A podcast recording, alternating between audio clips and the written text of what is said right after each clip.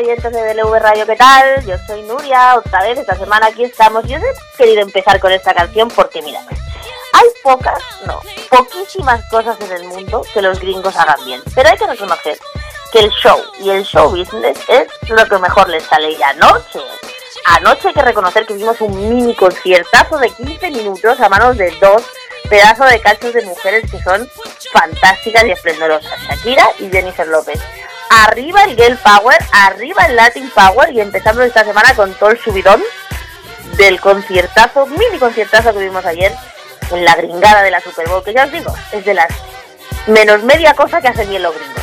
Yo soy Nuria, esto es en la escuela con Nuria y empezamos.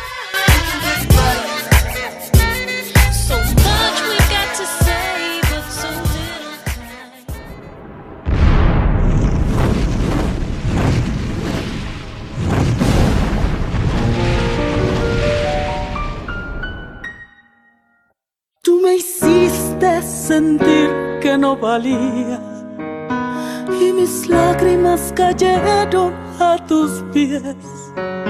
Me miraba en el espejo y no me hallaba. Yo era solo lo que tú querías ver. Y me solté el cabello,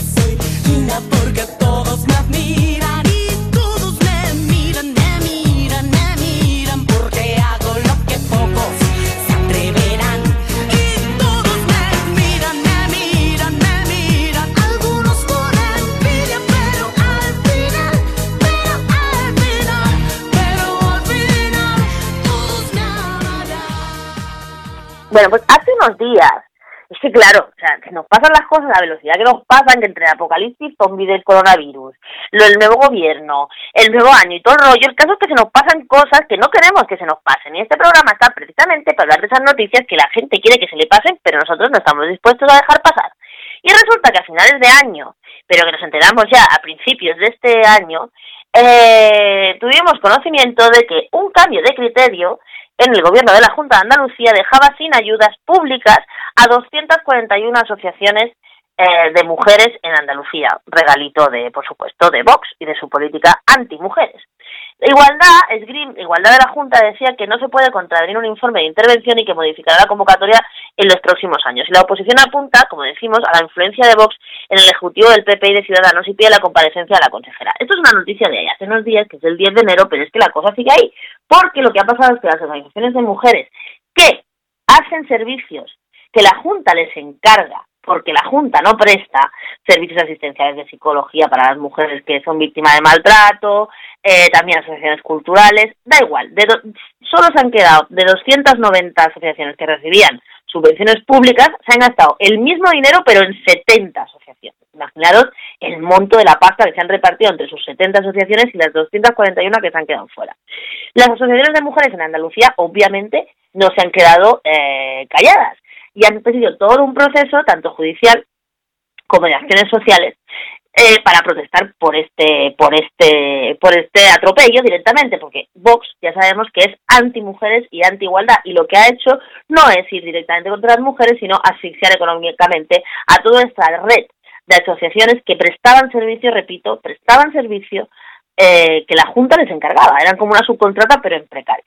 ¿Qué hacemos nosotros como siempre? Pues irnos a donde está la noticia. ¿Y qué hemos hecho esta vez? Pues irnos volando a Algeciras a hablar con la presidenta de una de esas asociaciones, que es la Asociación de Mujeres Progresistas Victoria Kens, y ella es mi amiga Rocío Benítez. Rocío Benítez es una feminista, es una mujer luchadora, ojalá estuviéramos todas en manos de mujeres como Rocío Benítez, que nos va a explicar cuál es la situación qué es lo que van a hacer jurídicamente y también muy importante nos va a explicar la convocatoria del próximo 9 de febrero del tren de la dignidad en la que está convocada una movilización masiva en Sevilla en protesta de este, de este, eh, pues de este ataque directo a la igualdad y a los derechos sociales y que nos, nos lo escuchamos de ella misma. Os dejo con la entrevista a Rocío Benítez de la Asociación de Mujeres Progresistas Victoria Ken de Algeciras. Bueno, pues hoy está con nosotros en la escuela con Nuria, una amiga de este programa, una amiga mía, una mujer que dirige y, representa una asociación de mujeres progresistas en el campo de Algeciras, que es la Asociación de Mujeres Progresistas Victoria Ken, y que está eh, metida justo en el, en el lío este que les ha montado la Junta de Andalucía, que les ha directamente cortado la financiación.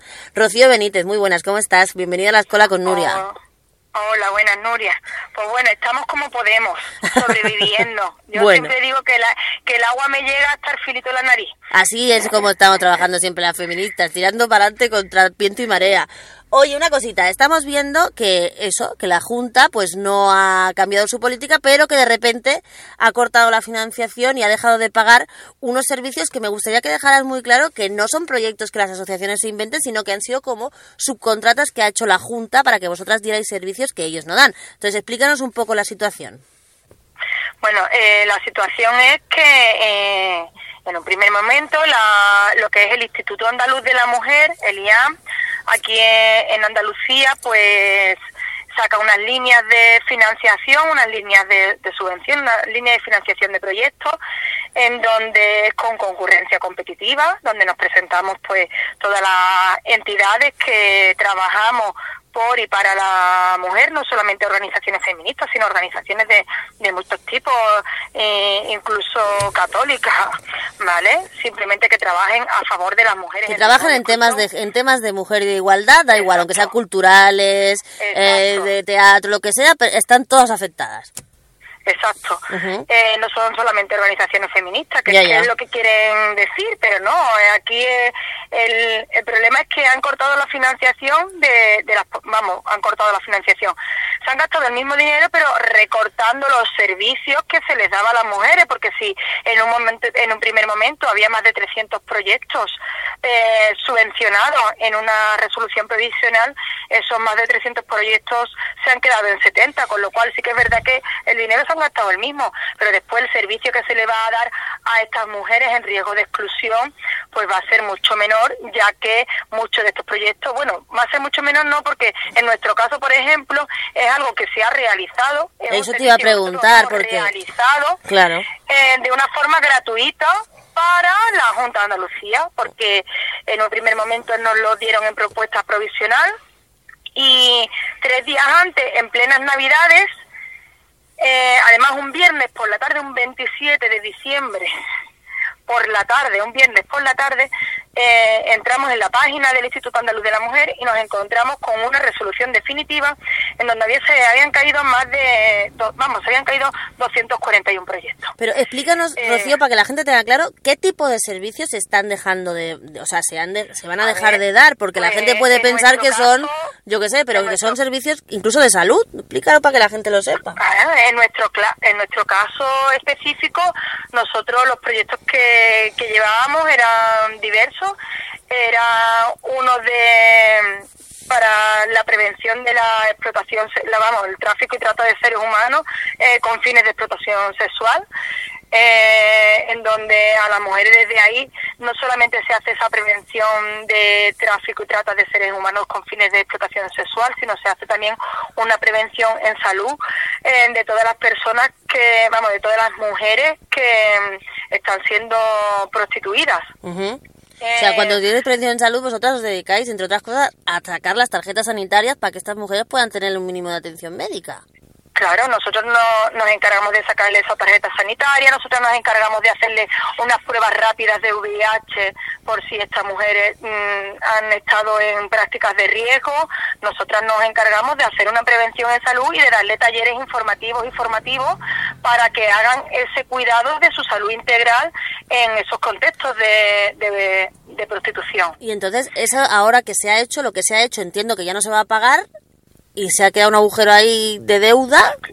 Claro, a nosotros en concreto nos han hecho un agujero de 30.000 euros, que para una organización como la nuestra, que no tiene ningún respaldo como pueden tener las fundaciones de sus patronos, o no tiene el respaldo como puede tener Cáritas de, la iglesia o algunas congregaciones religiosas, pues es, sacar em, para poder mm, sustentar, digamos, ese agujero que está hecho ahí. Y de ahora en adelante. de olvidar, claro, porque no podemos dejar de olvidar que, que, que nosotros lo que le hacemos es prestar un servicio con profesionales técnicas, con psicólogas, abogadas, trabajadoras sociales, monitoras mm, y mediadoras, que nos estamos encargando de una atención integral a esas personas, que no es que estemos viviendo de subvenciones, sino que estamos trabajando como cualquier psicóloga, como cualquier trabajadora social, como cualquier persona que trabaja para la institución.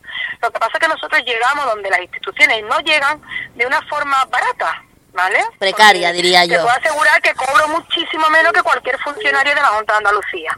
Bueno, y entonces, y a partir de ahora, entonces entiendo que ese servicio que habéis dado hasta ahora está, o sea, en negativo, vais a tener que buscar el dinero por algún sitio, pero el de ahora en adelante, o sea, ¿se va a poder seguir dando o cómo lo vais a poder hacer o simplemente hay proyectos que se van a caer definitivamente, entiendo, porque claro, no se van a poder financiar. Claro, en principio, mmm nosotros es que somos un poquito apretadas. Entonces, eh, cuando digo apretada, es porque eh, a mí se me cae la cara de vergüenza cuando alguien viene a pedir ayuda, porque cuando vienen a pedirte ayuda, cuando una persona viene a pedir ayuda es porque está muy mal. Evidentemente. Es porque está muy mal. Y si viene a pedirnos ayuda a nosotros es porque otras muchas puertas se le han cerrado. Y yo no voy a ser otra de las puertas que se cierran, siempre que esté en mi mano. ¿Vale? Habrá cosas que no podamos realizar y tengamos que derivar, porque bueno, aquí no somos especialistas en todo, pero dentro de mi campo y dentro de lo que eh, humanamente mi equipo pueda ofrecer a la persona que pida ayuda, aquí vamos a estar sirviendo a esas personas.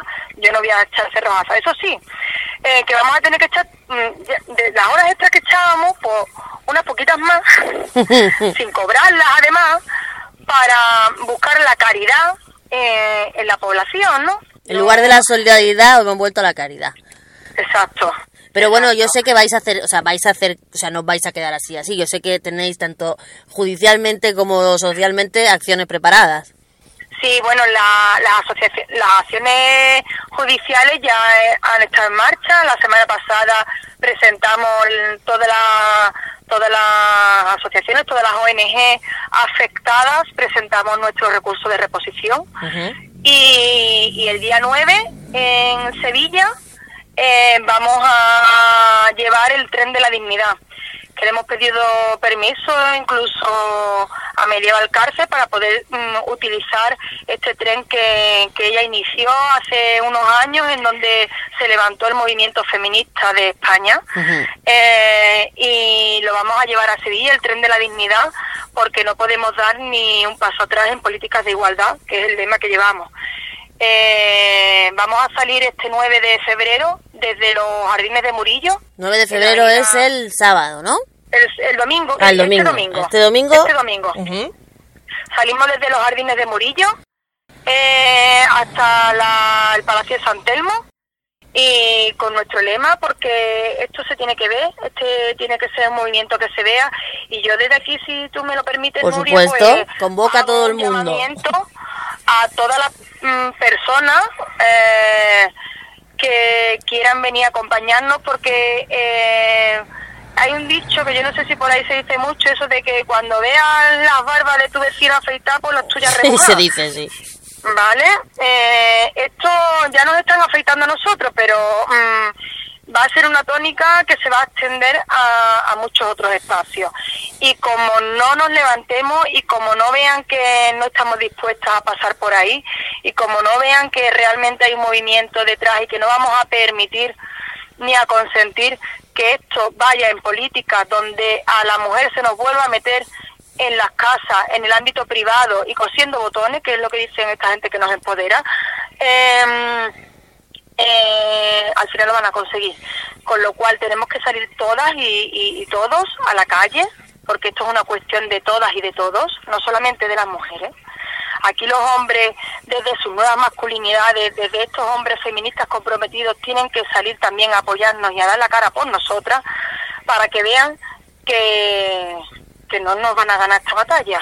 Pues mira, menos mal que contamos todas las mujeres con gente como tú, como las compañeras de la Asociación Progresista eh, Victoria Ken, y ahí hacemos el llamamiento. Todo el mundo el próximo día 9 a las 12 de la mañana en Sevilla en defensa de la dignidad, de la igualdad y de la sociedad, porque una sociedad sin valores no va a ningún lado y los valores empiezan por respetar a las personas, que es lo que están trabajando estas mujeres tan guerreras y tan aguerridas. Rocío, mucha suerte, todo nuestro apoyo desde la escuela con Nuria y aquí tiene los micrófonos cada vez que queráis para hacer los llamamientos que queráis y para explicar todo lo que está pasando que la gente se tiene que enterar. Pues muchísimas gracias a ti, Nuria, por darnos este espacio y para poder darnos visibilidad. Y bueno, apelando a la caridad, si alguna empresa de por ahí de Barcelona... Muy bien, muy bien. te escuchan en todos lados, en toda España. Sí, no, no, di, da, di el contacto, claro que sí, da el contacto. Si la gente quiere ayudar, di tu mail o lo que sea, di que sí, que sí. Nos puede escribir un email a asociación arroba ampvictoriaken.org o bueno, tú tienes mi teléfono, ¿verdad? Exactamente, todo el mundo que se quiera poner en contacto con la Asociación de Mujeres Progresistas Victoria, que hacer un trabajazo, sobre todo con las mujeres que están eh, prostituidas a nivel sanitario, que se pongan en contacto con la Asociación Victoria Ken, con DLV Radio conmigo misma, que todo el mundo sabe dónde encontrarme. Rocío, un abrazo muy grande y que tengáis mucha suerte. Gracias, Noria, a ti también otro. Un beso. Hasta luego, un beso.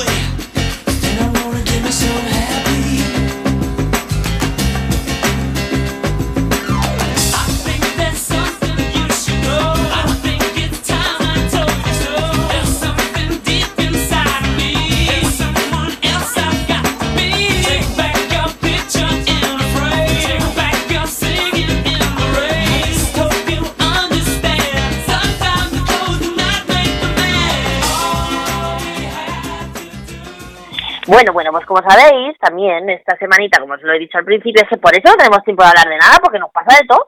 El día 31 ya por fin se eh, materializó el Brexit. Los ingleses se han ido al carajo, no quieren saber nada de los europeos y mira, yo la verdad es que para lo que nos han aportado, que no es nada más que balcón y ni mal rollo en el fútbol, la verdad es que me la sopla. Lo que pasa que, claro, como lo que importa aquí no es a libre las personas, sino los capitales y las acciones de las empresas, la Unión Europea ha corrido, corrido desesperadamente a ofrecerles hoy un acuerdo de, mm, comercial sin tener que cumplir aranceles ni las normas de la Unión Europea. Y ahora para que para que no se monte el pollo que supone que se va a montar. Y de, todas maneras Johnson les ha dicho que bueno, que aunque tengan un acuerdo con, sin aranceles y sin nada, que ellos tampoco se van a poner a cumplir lo que nosotros digamos. Así que la verdad es que por mí, por mí, se pueden ir al puto. De todas maneras nosotros nos vamos a fijar en un sitio en el que todavía no, del que todavía no nos vamos, porque ya que nos hemos ido a Algeciras, vamos a dar un pasito más allá y nos vamos a ir a Gibraltar, porque nadie se olvide que Spain tiene una frontera directa con el Reino Unido, directa de la cual cada día más miles de personas pasan a trabajar tanto de un lado como del otro a Gibraltar. Por ejemplo, lo recoge así eh, un, una, un reportaje de la BBC News de esta semana que nos habla de la historia de uno de sus trabajadores, que es Jonathan Cacheira, que es una de esas casi 15.000 personas que cruzan a diario la frontera de un kilómetro, de dos kilómetros, no llega, entre España y Gibraltar. Esta comarca, la del campo de Gibraltar, se representa una fuente de mano de obra barata, baratísima para, para Gibraltar, un territorio británico unido por tierra, como sabéis, con, por con España. Me encantan las leyendas esas que dicen sobre Gibraltar, que dentro hay una base militar y que han salido por ahí naves espaciales. Sobre todo lo que me, encanta de Gibraltar es que la ocupen los monos. Y otra curiosidad de Gibraltar es que hay más personas, que, o sea, más empresas que personas. Las leyes que garantizan el libre movimiento de trabajadores, servicios y capitales de la Unión Europea han beneficiado a los dos lados de la frontera. Pero lo que decimos del Brexit, se oficializado el día 31, supone también una salida de Gibraltar porque aquello de que no querían los llanitos no querían saber nada de nosotros, pues ahora se las van a eh, se la van a tener que componer. Este pequeño enclave de apenas 7 kilómetros cuadrados y 32.000 habitantes es una de las fronteras terrestres que tiene el Reino Unido. Acordaros, una somos nosotros y la otra es con Irlanda. Y hay muchísima incertidumbre sobre los efectos que el Brexit puede tener principalmente en los trabajadores del campo de Gibraltar que van cada día a eh, pues, al Reino Unido, territorio Gibraltar, a trabajar. Y es que pese a que la zona del campo de Gibraltar y el Peñón son poblaciones muy vinculadas, incluso son habituales las relaciones familiares transfronterizas, las diferencias son también muy notables a uno y al otro lado de la verja. En territorio británico de ultramar, en uno de los lugares más ricos en renta per es uno de los lugares más ricos de renta per cápita del mundo. Y Gibraltar, esencialmente, en la parte, en esa parte no hay desempleo con una cifra oficial que es del 1%. Es el municipio, eh, en el municipio español, que es el que colinda con la con Gibraltar de la línea de la Concepción, sabéis que es uno de los más pobres de España y que tiene una tasa de desempleo del 30% en unos escasos en lo que separa la verja, ¿vale? Eh, Gibraltar pasó a manos británicas, como sabéis, voy a daros unos cuantos datos, en 1713 con el Tratado de Utrecht. Sin embargo, a día de hoy España sigue reclamando la soberanía sobre ese territorio que, pese a ser de pequeño tamaño, es absolutamente estratégico porque se sitúa solo a 20 kilómetros del norte de África. En sus 7 kilómetros cuadrados, este enclave alberga una base militar británica que incluye puerto y pista de aterrizaje. Y los gibraltareños son ciudadanos británicos y el territorio es autónomo en todas las áreas, excepto en defensa y política exterior, que, que depende de los British. Eh, los gibraltareños votaron masivamente contra el Brexit, como los escoceses. De hecho, Gibraltar fue el lugar donde más porcentajes de votos recibió la permanencia del Reino Unido en la Unión Europea en el referendo que se llevó a cabo en junio del 2016. El 95,9% votó a favor de quedarse en Europa, es decir, 19.322 personas. Solo 823 apoyaron el Brexit. Esas 823 suponemos que deben llevar toda la semana de borrachera. Gibraltar no quería el Brexit. Siempre que hubo, siempre que hubo una oportunidad nos hemos intentado eh, mantener que el Reino Unido se reconsiderara esa posición. Le dije en declaraciones a la BBC eh, Fabián Picardo, ministro principal de Gibraltar. Según él, primero porque creían que el proyecto europeo, en el proyecto europeo y también porque cualquier cosa que nos divida de Europa puede tener una repercusión real para las personas que viven en Gibraltar y en el campo de Gibraltar. Tiene toda la razón del mundo. A diferencia del Reino Unido, Gibraltar no forma parte de la Unión Aduanera de la Unión Europea y podría establecer impuestos más bajos sobre sus importaciones y exportaciones. Pero sí está amparado por las leyes de libre movimiento de los trabajadores y los servicios y capitales de la Unión Europea. Entre el 1 de febrero, o sea, desde hace dos días, y el 31 de diciembre de este mismo año, Gibraltar y sus ciudadanos y sus empresas, ya os digo que hay más empresas que ciudadanos, serán a todos los efectos tratados como si todavía fueran de la Unión Europea. Durante ese periodo de transición, ambas partes negociarán los términos de su futura relación, especialmente en lo que concierne a un posible acuerdo comercial entre los a los derechos eh, y a los derechos de los ciudadanos europeos en el país, así como los ciudadanos británicos en la Unión Europea. El acuerdo que salga de esa negociación puede ser vital para la región del campo de Gibraltar y del propio Gibraltar. Pues como decimos, seguiremos este, este, este tema muy de cerca sobre porque nos atañe directamente sobre todo a la gente que nos escucha desde el campo de Gibraltar que cruza cada día esa valla para pasar de un pueblo que tiene un 30% de desempleo a un sitio donde el desempleo no existe, entre otras cosas. La Rosalía. Uh, que jo sé que nascut per ser milionària. Com si ploguessin sant els bitllets pels aires. Un dia per Mumbai i el següent a Malta.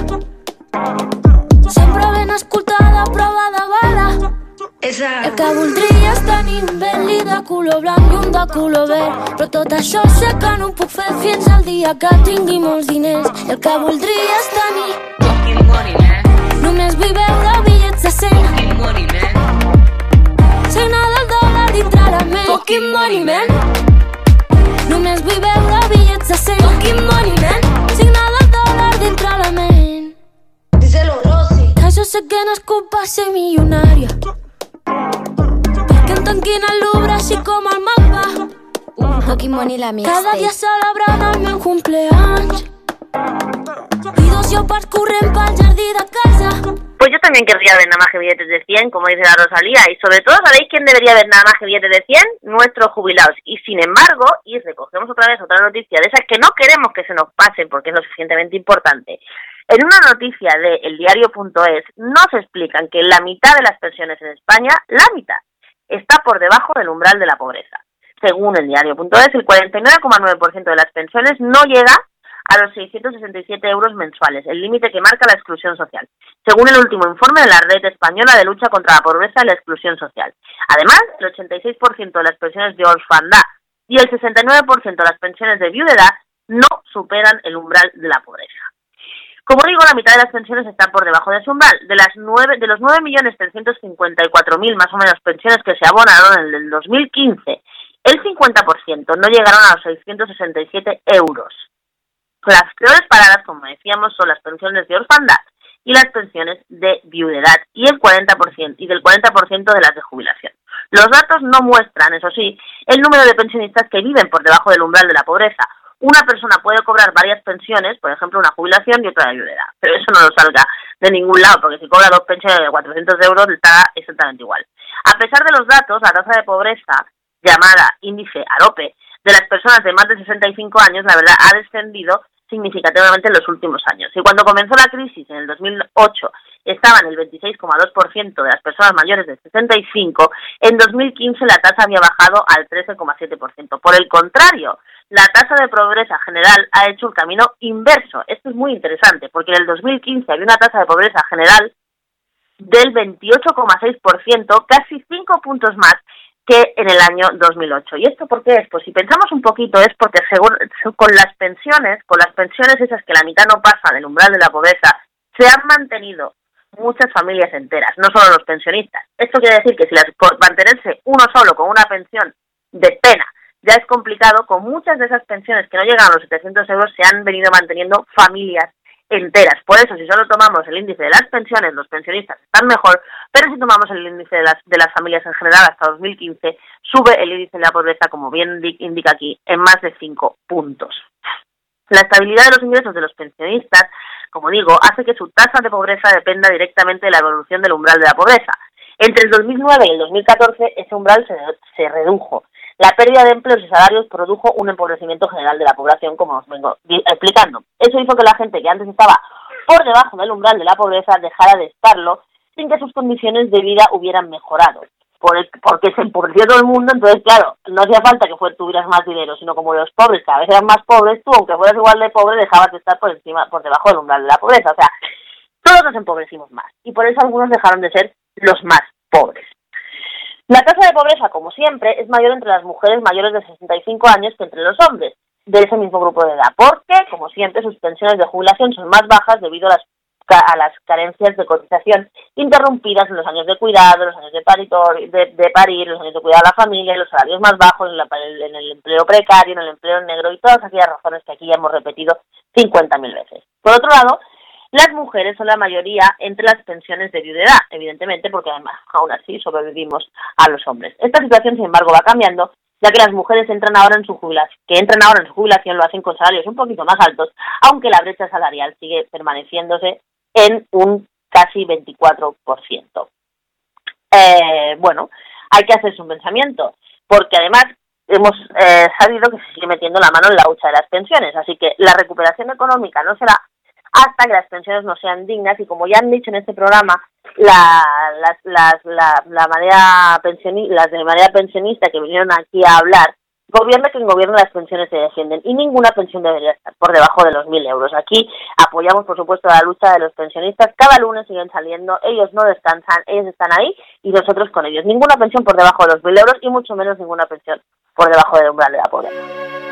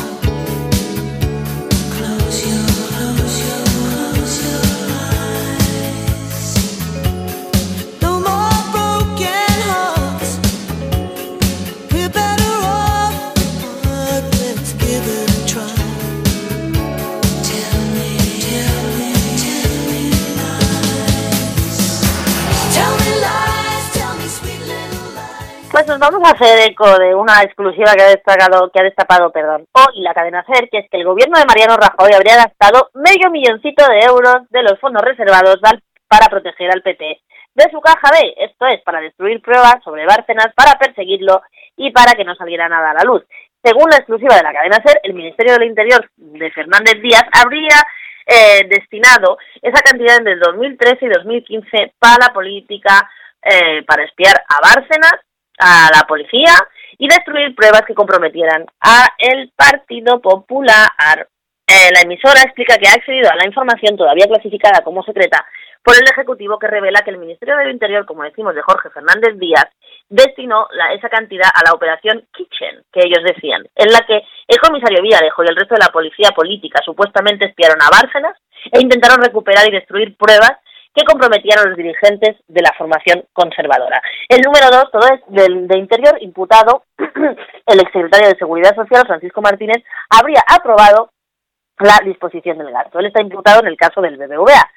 La documentación secreta a la que ha accedido la cadena SER también confirma que el número 2 de Interior, como decimos, fue quien aprobó la operación. Esos 500.000 euros fueron empleados para sobornar al ex chofer de Bárcenas, Sergio Ríos, en los dispositivos necesarios para colocar cámaras espía y micrófono en el domicilio de la madrileña calle del general Díaz Poltier, donde el ex guardaba la documentación del caso y los seguimientos a la familia y hasta la empleada del hogar. Pero lo mejor es que a Desdes con esa pasta le pagaron a un falso cura que supuestamente secuestró a punta de pistola a la esposa y al hijo de Bárcenas. Eh, supuestamente, solo el poder político y un pequeño grupo de agentes liderados por el exdirector adjunto operativo de la Policía Nacional, Eugenio Pino, estaban al corriente de las verdaderas intenciones del amplio dispositivo desplegado para la operación.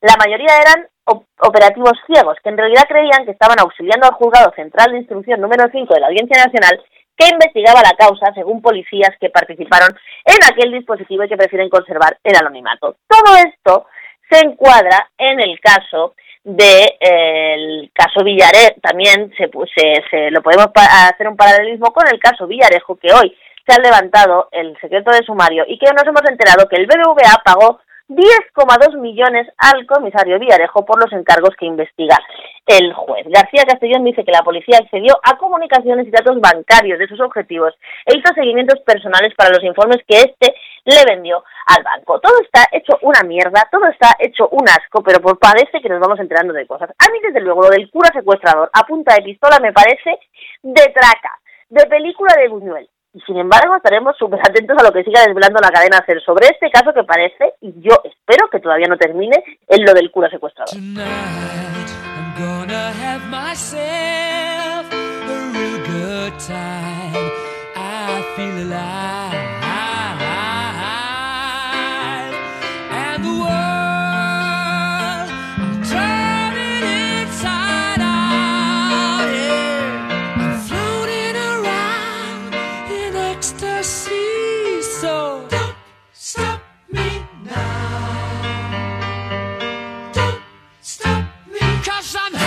good time, having a good time. The shooting star leaping through the sky like a tiger.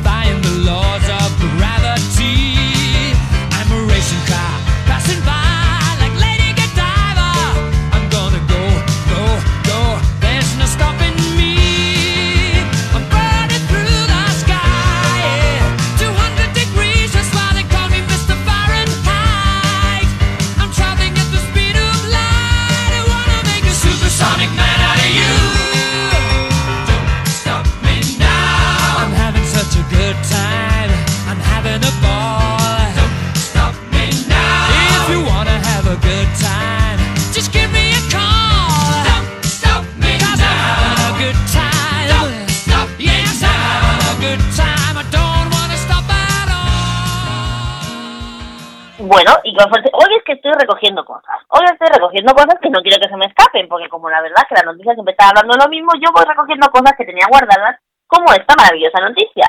que se ha generado? Una plataforma para la consulta popular estatal de monarquía o república y que ha aprobado un protocolo para la actuación del 9 de mayo. El 9 de mayo, si no pasa nada, y organizado por esta maravillosa plataforma, podremos votar en una consulta pública los españolitos y españolitas de mayores de 16 años en tres la forma de Estado que queremos. Si queremos monarquía o queremos república. La plataforma de consulta estatal popular, perdón, plataforma consulta popular estatal monarquía o república, constituida con el objetivo de organizar una consulta democrática vinculante para el conjunto de la ciudadanía, para que el conjunto de la ciudadanía se pueda pronunciar sobre la forma de Estado, aprobó el protocolo de actuación. Y como os digo, la gestión de la consulta que tendrá lugar, apuntárselo todos, el 9 de mayo. La plataforma está integrada por organizaciones políticas, sindicales y sociales. El movimiento republicano organizado en el Encuentro Estatal por la República y plataformas y colectivos que ya han promovido consultas sectoriales o territoriales celebraron su tercera reunión en el mes de enero en Toledo. En ella se aprobó la guía de trámites para la constitución de mesas de votación y el protocolo de jornada de la votación, en el que se regulan las mesas electorales, el horario de votación, la emisión del voto, el escrutinio, el centro logístico, etcétera, etcétera. Respecto a la financiación de la consulta estatal, se ha acordado que cada territorio se haga cargo de los gastos necesarios mediante aportaciones de las organizaciones y colectivos de miembros de la plataforma y un micromecenazgo conocido como crowdfunding colaborativo. Con las expectativas creadas por la convocatoria desde la anterior reunión de noviembre, se han sumado nuevos colectivos a la iniciativa, habiéndose constituido ya plataformas pro consulta en numerosos territorios. La próxima reunión de la plataforma estatal será más o menos a principios de marzo en Madrid. Así que apúntense todo que el 9 de mayo tenemos que votar si monarquía o república. Pero claro, ante esta noticia tan fantástica y maravillosa de una consulta ciudadana, no podía dejar de rebotarse el periodismo sicario que también conocemos. Y hoy, se ve que se ha dado cuenta hoy, desde el 9 de, desde mediados de enero, ha sacado una noticia, OK Diario, que titula así. El referéndum de Podemos contra la monarquía será al estilo Maduro. Dos puntos. Votarán los menores y no tendrá censo. La llegada de Podemos al gobierno de España ha supuesto un nuevo impulso para las aspiraciones antimonárquicas. El Partido Morado teledirige la plataforma que el próximo 9 de mayo celebrará en todo el territorio nacional un referéndum sobre monarquía o república. Los organizadores han aprobado que la consulta no se regirá por el censo oficial y que podrán votar los menores de 16 años. Ustedes vean, entre la noticia de antes, que es una noticia seria, una crónica de Europa Press recogida por la vanguardia, y esta bodrio de periodismo que no sabemos qué cosa tiene que ver con Maduro, ni con Venezuela, ni con nada, ni con Podemos, de OK Diario de nuestros amigos los periodistas sicarios, lo dejo a su consideración. La verdad es que yo, como cachondeo, como cachondeo, me lo sigo, me lo sigo mirando de vez en cuando, porque no puedo dejar de divertirme pensando en los espumarajos por la boca que le salen a todos estos tíos que están detrás de OK Diario, Confidencial y todas Vox Populi y toda esta amalgama de por decirles de alguna manera. El 9 de mayo, a votar.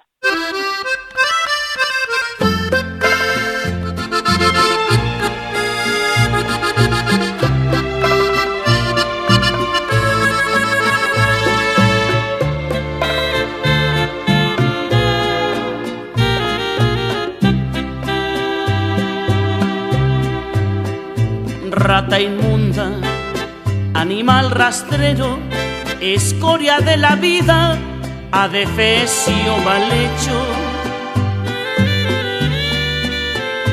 infrahumano, espectro del infierno, maldita sabandija, cuánto daño me has hecho.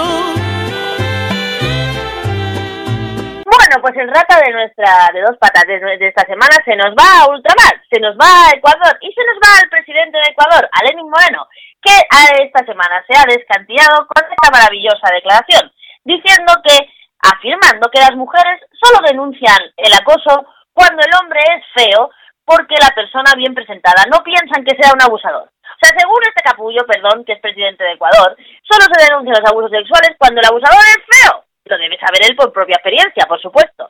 Esto ha desatado una ola de críticas a las cuales nos sumamos desde DLV Radio y le mandamos desde aquí el rata de dos patas. Nuestro rata es guapísimo. A él seguro que según su criterio nunca lo, nunca lo van a denunciar por acoso. Habla, que lo disfrutes. Rata. Alimaña, culebra ponzoñosa, desecho de la vida, te odio y te desprecio. Rata de dos hablando a ti. Porque un bicho rastrero, aún siendo el más maldito, comparado contigo, se queda muy chiquito. Maldita sanguijuela, maldita cucaracha, que infectas donde picas, que hieres y que matas. Alimaña, culebra ponzoñosa, pues ya hemos terminado, hasta aquí hemos llegado con el programa de esta semana, pero os dejamos de ver pendientes. Acordaros todos, este domingo 9 de febrero está todo el mundo convocado en Sevilla en el tren de la dignidad a favor de la igualdad y a favor de una sociedad que respete los derechos humanos y los derechos sociales. Hasta entonces podéis escucharnos como siempre en todas las redes sociales de DLV Radio, en el Twitter de Inglés, en el Instagram, en el Facebook, en el Twitter de DLV Radio, en el Facebook de la Escola, en iVoox y en Spotify y por supuesto en nuestra página web dlvradio.org. Esperemos que os haya gustado, como siempre lo hemos hecho con todo el cariño y espero haberlo podido transmitir a través de las ondas. Hasta la semana que viene, pasarlo bien y a disfrutar.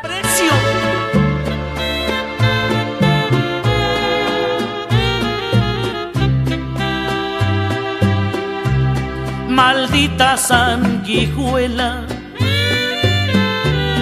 maldita cucaracha, que infectas donde picas, que hieres y que matas. Alimaña, culebra ponzoñosa, desecho de la vida, te odio y te desprecio. Rata de dos patas, te estoy hablando a ti. Porque un bicho rastrero, aun siendo el más maldito, comparado contigo, se queda muy chiquito.